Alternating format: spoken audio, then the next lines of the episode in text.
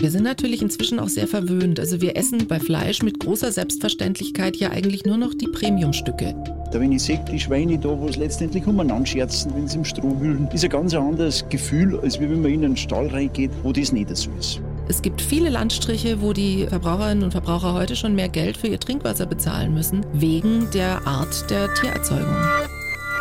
Besser Leben, der Nachhaltigkeitspodcast. Einer unserer Bayern 1 Premium Podcasts. Hören Sie zum Beispiel auch mehr gute Gespräche mit unserem preisgekrönten Radiotalk, die blaue Couch. Und jetzt nachhaltige Tipps für Ihren Alltag mit Melita Walam und Alexander Dalmus. Besser leben. Wir sind's wieder. Hallo. Jede Woche mit dem kleinen Extra an Nachhaltigkeit. Ich bin Melita Wahler. Und ich bin Alexander Dalmus. Vielen Dank auch an dieser Stelle mal für die vielen, vielen Abos, die ihr uns jede Woche da lasst. Und wenn ihr das erste Mal, also jetzt sei es durch Zufall oder auf Empfehlung bei uns gelandet seid, hört's euch erstmal bis zum Ende an ja. und dann kommt ihr hoffentlich wieder. Ja, und natürlich motivieren uns auch eure vielen E-Mails, die bei uns jede Woche unter besserleben@bayern1.de landen. Die Stefanie aus Bad Brückenau in Unterfranken hat uns zum Beispiel geschrieben, wie wichtig solche Formate wie eures sind, ist mir erst auf den zweiten Blick aufgefallen. Aufklärung tut Not. Ja, da möchten wir gerne weitermachen. Also so wie ihr uns kennt, sachlich immer und an den Fakten orientiert. Gerade in dieser Folge übrigens sehr, sehr wichtig. Es geht nämlich um Fleisch. Uh. Fleischkonsum, die Auswirkungen aufs Klima und ums Tierwohl natürlich. Und das triggert alleine, wenn man es nur anspricht, ja. wirklich schon ganz viele Leute. Und da wird es auch ganz schnell ganz persönlich und emotional. Deshalb würde ich sagen, militante Fleischesser bitte an Melita schreiben. Oh ja, bitte. Ja? Militante Veganer bitte oh auch an Melita Nein. schreiben. Nein, ich will niemand militant Interessantes. Nein, nein. Also bevor jetzt jemand Schnappatmung kommt, es geht ja natürlich hier nicht ums Verbieten. Also wir wollen Fleischessen nicht verbieten, aber man muss schon manche Dinge hinterfragen. Ja, weil Verdrängen ist ja auch keine Lösung. Und gerade im Bereich Fleisch, überhaupt bei der Produktion tierischer Produkte, da liegt einfach vieles im Argen. Das ist so, das lässt sich auch gar nicht wegdiskutieren. Und da sitzen wir einfach alle im selben Boot. Auch das ist klar. Nicht nur die Politik oder die Landwirte, sondern wir alle, jeder einzelne von uns als Verbraucher. Und der Handel auch. Und so wie es derzeit läuft, ist keiner ja wirklich glücklich. Also wir wissen ja, was los ist. Landwirte, die unterm Strich nichts verdienen, eine Politik, die sich jahrelang nicht getraut hat, mal klare Ansagen zu machen und die sich von einer ja auch sehr mächtigen Fleischlobby hat vor sich hertreiben lassen. Na und dann sind da noch wir und wir könnten eigentlich spätestens an der Supermarktkasse klare Kante zeigen und das machen wir aber leider oft nicht. Mhm. Also wir verdrängen, ja, wir schieben eigentlich die Verantwortung ab. Wenn dann auf dem Fleischpäckchen Angebot, Angebot oder Preisknaller oder irgendwas draufsteht, dann ist uns oder ist vielen, sagen wir es mal so, ist vielen das Tierwohl egal. Aber wir wollen ja immer auch konstruktiv an die Sache im Podcast Besser Leben rangehen. Ihr kennt uns also auch Möglichkeiten oder Ideen vorstellen, wie man, wenn man das möchte, Fleisch auch wieder genießen kann. Oder weiter genießen kann, ja. Und es geht nicht darum, äh, irgendwen oder alle hier zum Veganer oder Vegetarier zu bekehren. Das ja. wollen wir auf gar keinen Fall. Nein, aber es geht um Tatsachen und es geht um Entwicklungen, die sich auch nicht so einfach wegschieben lassen. Es gibt aber auch ganz, ganz viele kreative Ansätze, auch bei den Landwirten. Und diese positiven Beispiele, die wollen wir euch zeigen. Und es gibt einige. Ich würde sagen, wir legen los. Die Faktenlage. Also über eines müssen wir, glaube ich, nicht diskutieren. Vor allem die Massentierhaltung. Die hat einfach extreme klimaschädliche Auswirkungen. Von den gesundheitlichen Auswirkungen mal ganz zu schweigen. Diese klimaschädlichen Auswirkungen, die gibt es, das ist so und das betrifft wirklich alle tierischen Produkte, aber insbesondere eben die Fleischproduktion. Und bis zum Ende dieses Jahrzehnts, da wird diese Fleischproduktion weltweit sogar noch weiter anwachsen. Und wenn man jetzt weiß, dass der Lebensmittelbereich jetzt schon so etwa ein Fünftel zum globalen Treibhausgasausstoß beiträgt, dann weiß man, was das bedeuten kann. Ja. Wobei die CO2-Bilanzen für die deutsche Landwirtschaft da zumindest ein bisschen besser aussehen, gell, soweit ich das gesehen habe. Ja, das schon, das bestreitet auch niemand, aber wir können es ja drehen und wenden, wie wir wollen. Also bevor Milch, Käse oder auch Steaks eben produziert werden durch Rinder, Schweine, was auch immer, da muss ja erstmal vorher pflanzliche Nahrung angebaut werden für mhm. diese Tiere. Ja, zum Beispiel Soja. Ganz ja, was auch immer. Auf diesen Flächen für Tiernahrung könnten aber auch Produkte für uns Menschen wachsen. Das ist mal das Erste. Und dann dieses Soja, wie du gerade gesagt hast, oder besser gesagt Abfallprodukte von diesem Soja, stammen eben gerade in der Massentierhaltung oft aus, ich sag mal, prekären Gebieten, also vormals Regenwaldgebiete, jetzt vielleicht Monokulturen in Südamerika, Argentinien, Brasilien oder auch den USA. Dort wird ja vorwiegend genverändertes Soja mhm. auch angebaut. Ja, und dieses Soja wird eben nicht für die Vegetarier angebaut. Ja. Das sollten wir vielleicht auch nochmal rausstellen. Ja, das ist totaler Quatsch. Also Soja oder auch Haferprodukte für Lebensmittel in Deutschland, für Veganer, Vegetarier, was auch immer, stammen mittlerweile in der Regel aus Europa. Also manchmal vielleicht noch aus Kanada, aber eben nicht aus den USA oder Südamerika. Ja, das wollen manche Fleischesser oftmals nicht wahrhaben. Ja, aber solche Verdrehungen der Tatsachen, die führen ja auch zu nichts. Also selbst wenn die Papaya mit dem Flieger aus Peru kommt, dann hat sie unterm Strich immer noch eine bessere CO2-Bilanz als ein Pfund Schweinehack aus Niedersachsen. Mhm. Ich möchte damit aber ausdrücklich jetzt nicht äh, eine Flugpapaya gut heißen. Ja, also das nur mal zur Einordnung. Ja, habe mich schon gewundert. Okay. Okay. Aber so in etwa laufen ja Diskussionen leider sehr oft ab. Deine Tochter, weiß ich, lebt ja auch vegan, eine ja. deiner Töchter. Ja. Und diese Vorhaltungen sind schon extrem ausgeprägt. Anstatt dass man einfach sagt, na ja, echt, du bist vegan oder Veganerin, ist ja klasse, ähm, gehört da viel dazu, vielleicht mal nachzufragen, wie das so ist und so, ja. wird man dann oftmals, glaube ich, ziemlich heftig angegangen. Und ich glaube, auch wenn ich jetzt selber keine hm. Veganerin bin, ich glaube, dass es viele einfach nicht aushalten, weil sie selbst gar nicht die Disziplin aufbringen würden, sich so zu ernähren. Du meinst, der Veganer ist sozusagen das, das lebende schlechte Gewissen oder was? Ja, so ein bisschen. Also manche hängen es vielleicht auch raus, aber viele würden es nicht ja, schaffen. Vielleicht könnte was dran sein. Also man muss ja sagen, um sich ausgewogen zu ernähren als Vegetarier, Veganer, da muss man schon einiges unternehmen, weil im Fleisch oder im Fisch, das ist ja unbestreitbar, da stecken viele wichtige Nährstoffe, Eiweiß, Vitamin B12 und so weiter und so fort. Das kostet schon viel Zeit und es ist natürlich einfacher, kann ich auch sagen, weil ich gerne koche und für ja. drei Kinder koche. Also es ist einfacher, oftmals ein Stück Fleisch in die Pfanne zu hauen. Ja, das stimmt.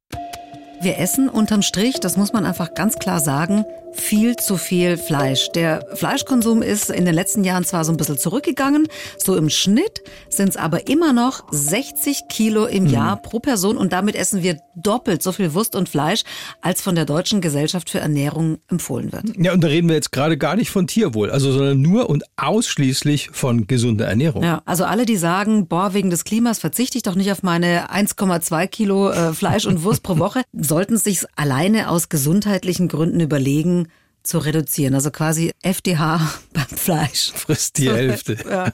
Also eher eigentlich noch weniger. Also die renommierte Lancet Ernährungskommission in Großbritannien zum Beispiel, die rät sogar eher zu 300 Gramm Fleisch mhm. und Wurst pro Woche. Aber ich sage jetzt mal, die Hälfte, also wir reden da immer noch über ja. 600 Gramm, wären ja schon mal ein super Anfang. Ja, und es würde wirklich viel einsparen, nur CO2. Wenn jetzt jeder, der gerade diesen Podcast hört, weniger Fleisch isst, ähm, wie viel würde das genau einsprechen? Ich meine, wir reden ja von Millionen Menschen, die zuhören. Also ganz ohne Quatsch. Also das Institut der deutschen Wirtschaft, und die sind jetzt mal ideologisch in der Hinsicht wirklich unverdächtig. Das hat kürzlich eine Studie veröffentlicht und mal berechnen lassen, was so kleine Maßnahmen von uns Verbrauchern mhm. tatsächlich im Einzelnen bringen. Und was bringt's? Ich fange mal so an, würden wir zum Beispiel nur die Hälfte unserer Lebensmittel wegschmeißen, also unsere Lebensmittelabfälle um die Hälfte reduzieren, würden schon mal sechs Millionen Tonnen CO2 weniger anfallen. Boah, einfach weil die erstmal gar nicht produziert werden. Genau, also alles, was damit zusammenhängt, äh, würde ja. vermieden und ja. ja.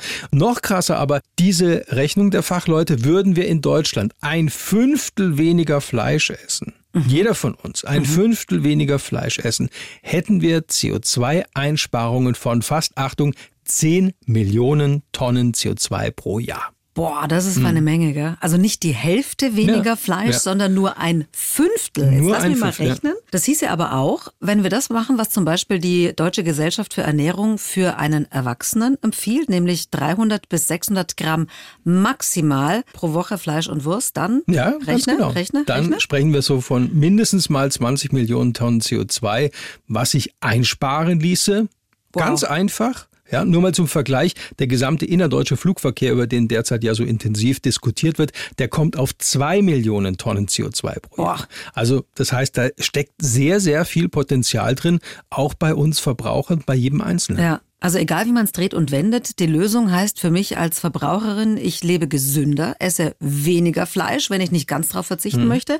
Und das, was ich mir spare, das investiere ich einfach in gute Produkte. Ja, ich denke mal, das gilt für alle Bereiche, nicht nur für Fleisch. Ja, wenn etwas nichts kostet, dann ist es mir auch nichts wert. Gell? So sind wir Menschen hm, einfach. Also wir müssten eigentlich die Wertigkeit wieder mehr lernen und in unseren Alltag integrieren. Und selbst wenn das Kilo Fleisch dann doppelt so viel kostet, muss ich persönlich nicht mehr ausgeben, weil ich ja meinen eigenen Konsum reduziere. Also ja. ich esse weniger, aber halt gutes Zeug. So muss man, glaube ich, rechnen. Und noch was, das haben wir ja auch hier in der Folge zu den Umweltfolgekosten schon mal besprochen. Also im Fleischpreis ist derzeit nur das enthalten, was bei der Aufzucht anfällt. Also Stallungen, Mast, Kraftfutter, Tierarzt, äh, Transport, Schlachthof und so weiter. Was aber nicht enthalten ist, das sind eben Folgekosten für die Umwelt. Also alles das, was eben durch die Medikamente zum Beispiel, durch das Kraftfutter eben noch an Umweltfolgekosten dann aufkommt. Dafür zahlen zahlen wir alle und obwohl diese Folgekosten, und das ist unbestritten, bei allen tierischen Produkten besonders hoch sind. Ja, und über die offenen Baustellen, die es da gibt, reden wir jetzt mal ganz konkret. Das Problem.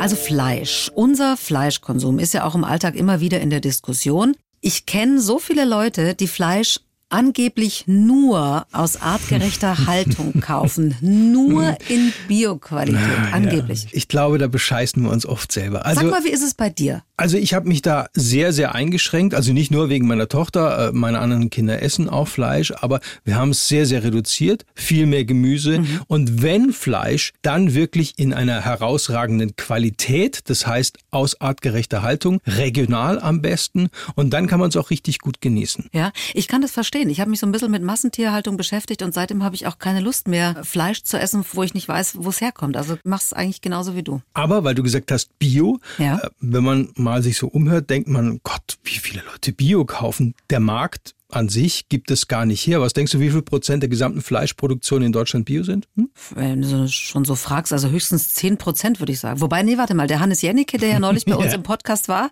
äh, in unserem Special, der hat gesagt, es sei viel weniger. Ja, zwei Prozent lautet die Antwort. Also zwei Ach, okay. mickrige Prozent des gesamten Fleischangebots in Deutschland sind derzeit wirklich Bio. Mhm. Aber auch bei den Biobetrieben, das muss man auch wieder sagen, das sind oft relativ große Unternehmen mit zum Teil über 2000 Tieren. Also zu idealistisch oder übertrieben paradiesisch sollte man das jetzt auch nicht darstellen. Ja, aber die Tiere haben schon mehr Freilauf, wie es eben die Biokriterien vorschreiben. Genau. Wir werden da nachher auch noch drauf eingehen. Bio wäre jetzt gar nicht mal das nächst machbare Ziel, würde ich sagen. Also viel wichtiger, das sagt auch Katharina Schickling, die ist Umweltbloggerin und Bestsellerautorin derzeit mit ihrem Buch Konsumkompass. Für die wäre es auch wichtig, mal anfangend die schon bestehenden Regelungen, die es ja gibt zum Tierschutz in der Massentierhaltung anzuwenden. Die Situation in deutschen Ställen, da wo Fleisch in großen Massen erzeugt wird, ist komplett unethisch. Und ich glaube, wenn man da mal ansetzt und sagt, es gibt kein Menschenrecht auf Tierquälerei, im Grunde genommen würde es ja schon reichen, einfach das, was im Tierschutzgesetz steht, umzusetzen und nicht mehr per Sondergenehmigung außer Kraft zu setzen. Dann würde keine Muttersau mehr in einem Kastenstand stehen und dann würde kein männliches Küken mehr äh, gehäckselt werden, weil es ein Legehennenküken ist und nicht messbar ist. Solche Missstände wären sofort vorbei, das Putenschnäbel kürzen. Das verstößt alles gegen das Tierschutzgesetz. Und wenn man sozusagen da mal ansetzen würde und dafür sorgen würde, dass wir nur noch In Verkehr bringen, das tiergerecht erzeugt worden ist, dann wäre die Menge schon mal viel niedriger und dann wäre da auch der CO2-Impact geringer. Jetzt bin ich schon so ein bisschen verwirrt, weil ich dachte, dieses Schnäbelkürzen wäre längst verboten. Deshalb ist es auch so vielleicht ein gutes Beispiel für die Ausnahmen von den Ausnahmen, die es über die Jahre immer wieder gegeben hat und immer noch gibt. Also diese freiwillige Vereinbarung der Geflügelwirtschaft mit dem Bundesministerium für Ernährung und Landwirtschaft zum freiwilligen Verbot des Schnäbelkürzens seit 2016 gilt, Achtung, nur für die Legehennenhaltung in Deutschland, für Puten aber nicht. Ist das hm? bescheuert? Fragen? Ja, das ja. ist grauenvoll. Ich habe aber noch Fragen. Seit 2019 gibt es ja beim Discounterfleisch dieses sogenannte Tierwohl-Label. Da geht es darum, wie die Tiere gehalten werden, also von Stallhaltung bis hin zur Premiumhaltung, sprich Biofleisch. Mhm. Halten die Bio-Eigenmarken der Discounter denn, was sie versprechen? Die sind ja meistens trotzdem günstiger als Biofleisch vom Metzger. Also sind wir mal nicht undankbar. Jetzt ist das, was unter Tierwohlstufe 4 als Bio läuft, ganz gut, also mhm. viel besser als 1, mhm. ja. Aber auch da sind wir Verbraucher, muss man ja ganz eindeutig sagen, bislang nicht bereit, mehr für das Tierwohl auszugeben. Also wenn mir wirklich was an Tierwohl liegt, muss ich unter Haltungsstufe 3 bis 4 gar nicht erst einsteigen. Ja, und wer sich da noch nie damit befasst hat, überhaupt mit Tierwohl, der möge das mal tun, weil ich glaube, da möchte man automatisch nicht mehr solches Fleisch aus Haltungsstufe 1 essen. Das ist wirklich so. Und diese Stufe 4 erfüllt aber nur, soweit ich weiß, die EU-Öko-Mindeststandards. Womit ich irgendwie so gar nicht klarkomme, ist, dass dieses Tierwohl-Label ja vom Handel kommt. Ja.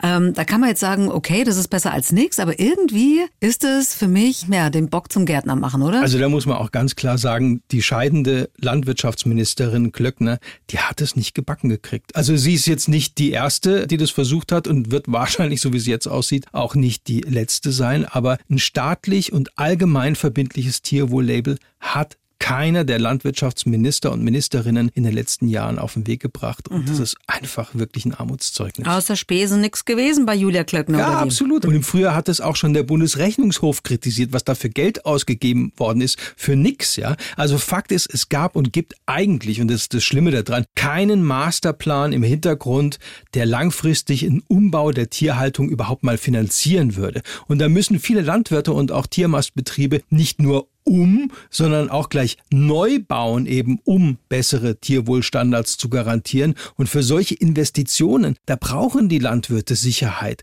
Und das ist ja irgendwie bezeichnend, dass ausgerechnet Aldi mhm. und jetzt auch Lidl noch davor preschen. Ja. Also beide sind ja jetzt ja als Preisdrücker bekannt. Ja. Jetzt hat ja Aldi auch angekündigt, bis 2030 nur noch Frischfleisch der Haltungsstufen 3 und 4 anzubieten. Ist es jetzt aber dann ein Riesendurchbruch, so wie es Aldi ankündigt? Oder einfach nur mal ein erster Schritt, wo wir sagen müssen, müssen ja wenigstens etwas. Also es ist ein wichtiges Signal, glaube ich, auch in die Branche rein. Endlich auch mal so ein klares Bekenntnis zu mehr Tierwohl. Also zur Wahrheit gehört aber auch, dass diese Heraufsetzung der Haltungsstufen eben, wie du schon sagst, nur Frischfleisch betrifft. Also Wurstwaren und verarbeitetes Fleisch, also mariniertes Fleisch zum Beispiel oder tiefgefrorenes aus dem Ausland, ist da ausgenommen. Und damit reduziert sich nämlich das Angebot dann in Sachen Tierwohl schon mal wieder deutlich. Das gilt also dann nur noch, wenn man das mal alles so zusammenrechnet, nur noch für ein Drittel des gesamten mhm. Fleischangebots von Aldi. Und was man dann ehrlich kommunizieren muss, Frischfleisch wird dadurch ziemlich viel teurer, also drastisch teurer. Ja, also dieses Fleisch kostet dann, das muss man auch ganz klar sagen, eben zwei bis dreimal so viel mindestens. Es gibt aber auch jetzt schon ganz, ganz viele Betriebe in Bayern, die noch viel weiter gehen, also nach ganz anderen Standards produzieren. Es ist aber gerade für solche landwirtschaftlichen Betriebe nicht immer einfach, dass sie auch dafür dann einen angemessenen Preis bekommen. Das sagt auch Katharina Schickling. Ich habe im letzten Jahr zum Beispiel bei einem niederbayerischen Schweinemester gedreht, der hätte gerne Haltungsstufe 3 eingeführt. Der hat aber bei sich in der Region keinen Schlachthof gefunden, der Haltungsstufe 3 verarbeitet hätte. Insofern hat er dann halt gesagt, naja gut, es hilft ja nichts. Ich muss ja irgendwie meine Schweine dann auch in den Markt bringen. Und da, glaube ich, ist das Problem. Bis jetzt haben die Bauern nie eine verlässliche Perspektive bekommen, wo es eigentlich hingehen soll. Und dann machen die natürlich weiter wie bisher und wursteln sich so durch. Und dieser dringend notwendige Umbau, das muss man auch ganz klar sagen, der Agrarwirtschaft, wird einerseits einerseits viel Geld kosten und es kann andererseits zwangsläufig dann auch nicht mehr so viele Tiere geben. Mhm. Also nur noch halb so viele wie jetzt bis 2045, sagt zum Beispiel eine Studie vom Öko-Institut in Freiburg im Auftrag von Greenpeace. Ja, was aber auch nicht sein kann, finde ich, dass dann nur noch die großen Betriebe überleben, weil mhm. es geht ja nur noch über Masse momentan. Und wenn mir als Landwirtin am Ende nur noch ein paar Euro plus bleiben und das auch nicht sicher ist, weil der Preis ständig schwankt, dann wird es schwierig. Das kann man ja auch derzeit sehen, was für Folgen gerade zum Beispiel die afrikanische Schweinepest hat. Und der Absatzmarkt in China ist komplett weggebrochen. Der totale Preisverfall beim Schweinefleisch. Ja, also wenn das dann so weitergeht, müssen wir uns über regionale Anbieter, gerade in Bayern, den kleinbäuerlichen Strukturen nicht mehr unterhalten. Dann gibt's nur noch die großen und dann macht's halt nur noch die Masse. Auch dass es da anders geht, zeigen wir ja. Also mit frischen Ideen und und auch mit einem anderen Ansatz. Und das muss uns dann das Produkt Fleisch auch wert sein. Vielleicht also weniger, aber dafür nachhaltiger Fleisch essen. Gut zu wissen. Eins war dir, glaube ich, noch sehr, sehr wichtig, weil wir jetzt sehr viel über Massentierhaltung und die Probleme gesprochen haben. Ja, weil ich schon finde, dass man auch nochmal klarstellen muss, dass gerade zum Beispiel die Rindviecher in der Kulturlandschaft in Europa da auch reingehören. Also die erzeugen, das stimmt, als Wiederkäuer Methan und mhm. das ist sicher noch zusätzlich ein Problem fürs Klima. Daran führt kein Weg vorbei. Aber an sich, das muss man auch immer sagen, die Kuh macht eigentlich einen super Job, wenn sie richtig eingesetzt wird. Katharina Schickling, die Umweltbloggerin und Buchautorin, die erklärt es nochmal ganz gut, glaube ich. Beim Rind muss man eine Sache mit bedenken. Es gibt Boden, der ist gut geeignet für Ackerbau und auf dem sollte man sicherlich auch nicht Futter für Rinder anbauen. Noch weniger sollte man Futter für Rinder da anbauen, wo vorher ein Urwald stand. Wenn man aber Rinder da hält, wo nichts anderes geht. In bergigen Gegenden, in Gegenden, wo die Böden zu schlecht sind, wo sie zu steil sind, so wie man früher Milchwirtschaft betrieben hat, dann ist das eigentlich ganz gut, weil das, was Kühe können, ist das für uns unverdauliche Lebensmittel Gras in ein sehr wertvolles Lebensmittel, nämlich Milch, umzuwandeln. Wenn Rinder da gehalten werden, wo es sowieso genug Wasser gibt und wo man mit dem Boden nichts anderes anfangen kann, dann ist es durchaus sinnvoll. Das Problem entsteht durch die Masse und wir haben einfach zu viel. Und es gibt ganz viele Bäuerinnen und Bauern, die Tiere halten halten, die noch nicht mal biozertifiziert sind, aber die trotzdem andere Wege gehen. Und das finde ich wirklich großartig. Heinz Wagenhofer aus Unterdietfurt zum Beispiel, das ist ein Schweinebauer aus Rottal-Inn, der macht schon seit 25 Jahren vieles anders und es zahlt sich wirklich aus. Der setzt eben auf Strohhaltung für seine knapp ja, 600 Schweine hatte und seine Strohschweine, die besetzen da eine Nische. Und Heinz Wagenhofer, der hat also sich mit zwei Kollegen zusammengetan und den Eggenfelder Bauernmarkt gegründet und da kriegen sie halt für ihr Fleisch einen Mindestpreis und der ist viel höher als bei Produkten aus der Massentierhaltung. Das ist eigentlich, ich hab's da gestern gerne einen Stall. Da wenn ich runtergehe und sehe die Schweine da, wo es letztendlich umeinander scherzen, wenn sie im Stroh wühlen, ist ein ganz anderes Gefühl, als wenn man in einen Stall reingeht, wo das nicht so ist. Das Problem ist nur, das macht mehr Arbeit. Und das Betriebswirtschaftliche darf man halt nicht ganz aus den Augen, weil wenn man, wenn man kein Geld verdient an der ganzen Sache, dann kann das nur so schön sein und gut, aber dann machst du das nicht lang. Das ist, glaube ich, ein ganz wichtiger Punkt. Ich meine, das macht mehr Arbeit und ist aber auch nur ein Beispiel von vielen Landwirten, die auch was anderes machen und besser machen wollen. Ja, wir haben einige Beispiele für euch auf bayern1.de slash besserleben zusammengetragen. Gibt es neue Ansätze?